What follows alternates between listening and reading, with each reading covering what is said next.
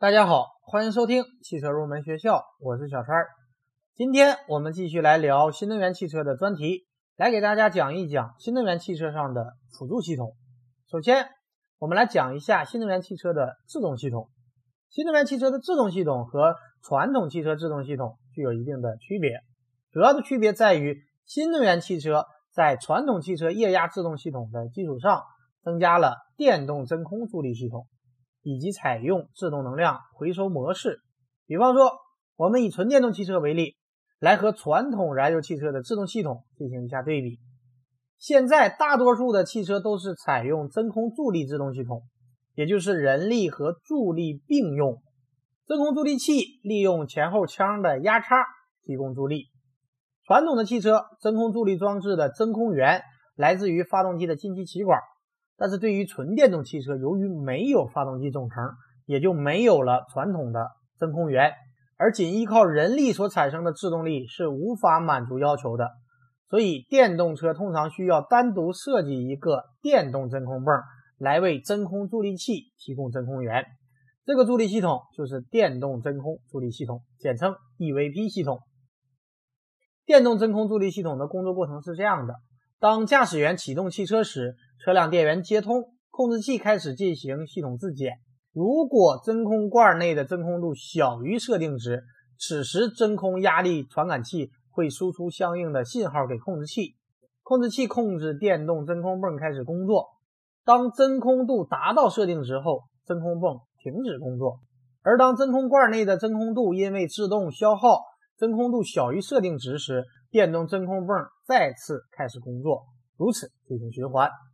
除此之外，新能源汽车的制动系统和传统汽车相比，还有一个主要的区别，就是采用了再生自动能量回收技术。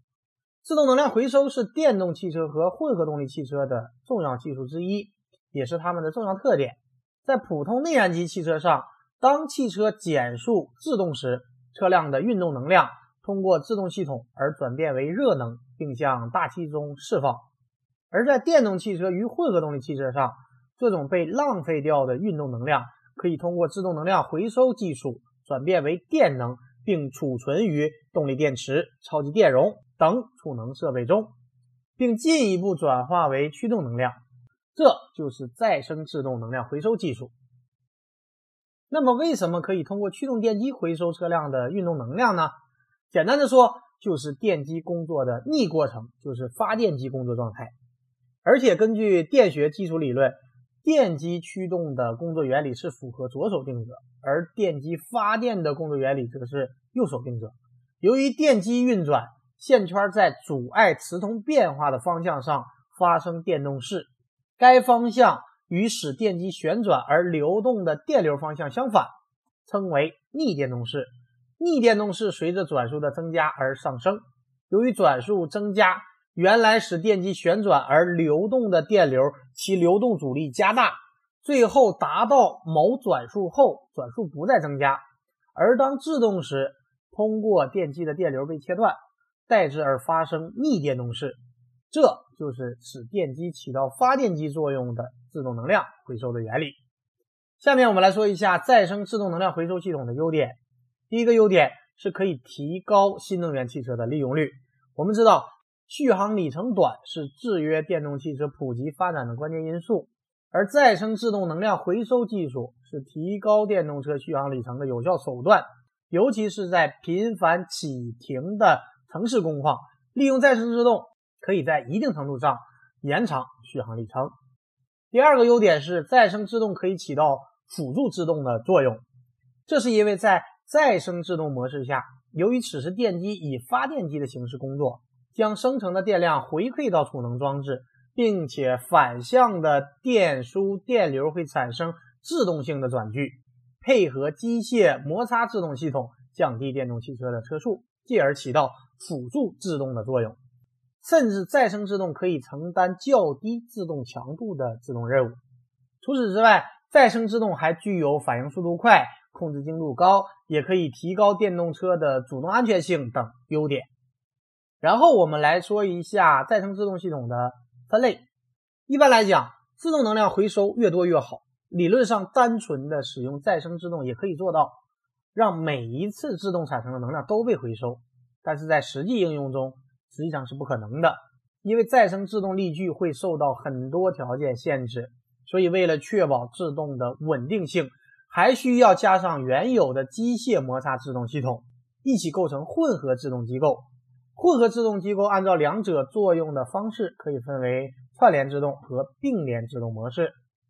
串联制动的工作方式是随着整车制动力的大小而变化。需求的制动力较小时，仅再生制动系统工作就可以满足整车制动的要求。因此，电动汽车的制动力由电机提供。当需求的制动力较大时，由于再生制动系统所能提供的制动力是固定的。达不到整车对于制动力的要求，此时必须有机械制动系统参与工作，以提供不足的制动力。串联制动系统一般是需要通过与 ABS 系统联合形成集成控制，它可以调整单个车轮的液压制动力，并能够最大限度的利用再生制动力和路面附着条件。串联制动系统的工作原则决定了。在再生制动力利用上比其他方式更为彻底，因此所能回收的能量相对比较高。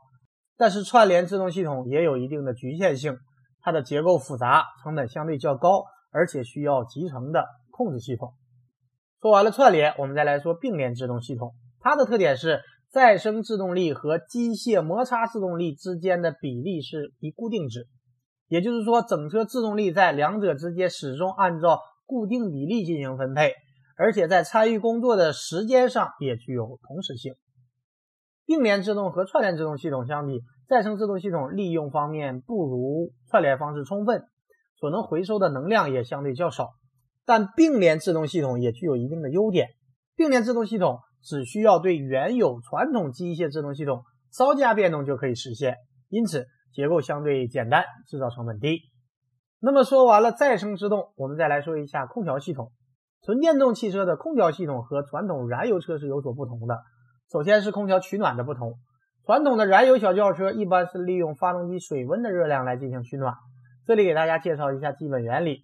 当我们发动机冷启动时，冷却液还没有达到正常工作温度，这时节温器会关闭通道，发动机的冷却液会进行一个小循环，这样发动机的温度可以快速升高。而当发动机温度达到正常的工作温度，节温器会打开通道，这时冷却液会进行一个大循环，同时一部分高温的冷却液会进入一个加热器，将热量传递给周围的空气，再通过鼓风机将加热后的空气吹入车内，于是我们就可以进行取暖了。在加热器中已经释放热量的冷却液又会被抽回到发动机，如此循环来进行取暖。那么通过它的原理，我们也可以看出它的一个缺点，就是只有在水温上升以后，我们才能进行取暖，而如果是停车取暖，又会增加发动机的磨损。这也是为什么在大客车上不采用这种取暖方式的原因。但是对于纯电动汽车而言，它是没有发动机的，所以暖风系统是没有发动机的余热可以利用的，只能采取其他的加热方法进行加热，比方说 PTC 加热。也就是通过正温度系数的加热电阻作为热源，还有一种方式叫做热泵式的空调系统。然后我们再来说一下空调制冷。在制冷方面，纯电动汽车和传统燃油车的主要区别在于压缩机。压缩机号称是空调系统的心脏。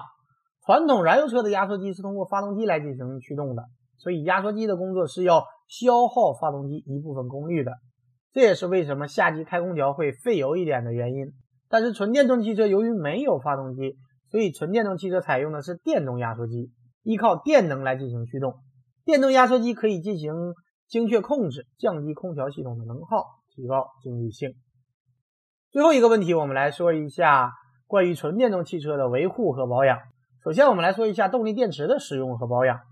第一点，在纯电动车日常的使用中，尽量保持动力电池的足电状态，也就是让动力电池。尽量长期处于吃饱的状态。另外，尽量不要将车放置几天再去补充电能，这样对动力电池是不好的。最好就是电池用掉了一定的电量之后就及时补充，不要搁置几天再去补充电量。第二点，在车辆长时间存放时，一定不要让动力电池处于亏电状态，要定期的给动力电池充电，这样才能让电池保持健康状态。亏电存放搁置的时间越长，则对电池的伤害越大。第三点，不要每次都等到动力电池的电量比较低的时候才去充电，这样对动力电池是没有好处的。在特斯拉的用户手册当中明确写着，当电池放电到百分之零时，可能会永久损坏电池。所以特斯拉为了防止完全放电，在电量降到只剩下百分之五的时候，特斯拉会进入一个低功耗模式。第四点，虽然说不能每次都等到动力电池电量比较低才去充电，但是建议大家定期进行一次深度放电，这样有利于活化动力电池，可以略微的提升动力电池的容量。第五点，电动车尽量不要一直大电流放电。纯电动汽车由于电机的特性，一般起步比较快，所以很多车主可能喜欢猛踩到底进行加速。